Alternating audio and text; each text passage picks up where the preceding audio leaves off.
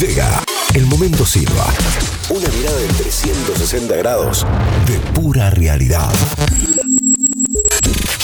Se cierra una semana en la que nuevamente los ojos de todos se enfocan en una fuerza policial. En este caso y a raíz de lo ocurrido con Facundo Astudillo Castro en la bonaerense. La fuerza que tiene crudos antecedentes que datan de la última dictadura militar, pero que también incluye páginas negras escritas en plena democracia.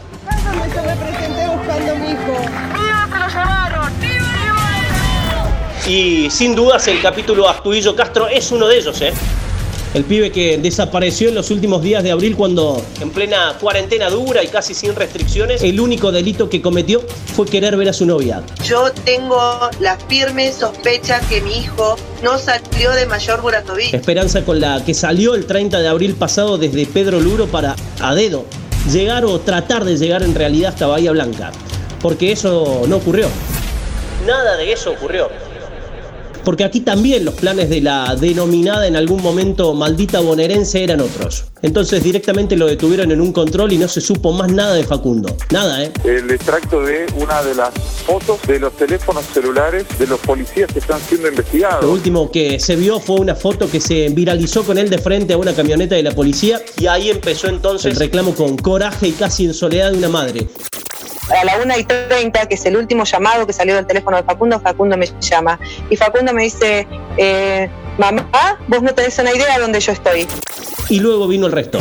Entendemos que está atravesando un momento delicado y compartimos ese dolor, pero bueno, no se puede tapar el sol con las manos y la contundencia judicial supongo que en breve va a salir a la luz. Nosotros no encubrimos a nadie, pero tampoco vamos a acusar a gente inocente para sacarnos un problema de encima. Yo no soy de esa clase de personas.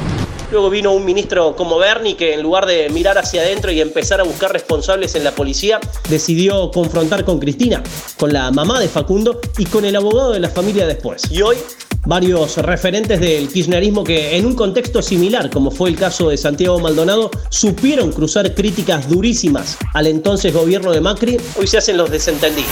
La grieta, la bendita grieta los enseguece tanto que aquellos que pedían justicia por Maldonado hoy se olvidaron de Facundo. Y esos que miraron para otro lado cuando las críticas apuntaban a la gendarmería y a Bullrich, hoy viralizan imágenes de Astudillo Castro. La grieta los afectó al punto que los desaparecidos y muertos en democracia los miran y los miden de acuerdo a la conveniencia de su lente. Cuando les conviene, van a full ¿eh? y piden justicia a gritos. Ahora, cuando los roza un poquito, miran para otro lado y piden no politizar todo. Se enredan, se enredan, siempre, siempre se enredan. Como en Córdoba, donde esta semana se conocieron más imputados por el caso Blas, y sucede también en Buenos Aires, ahí donde gobierna Kisilov, que es el mimado de Cristina. No es posible que en plena democracia y en un Estado de Derecho eh, la violencia institucional se instale entre nosotros.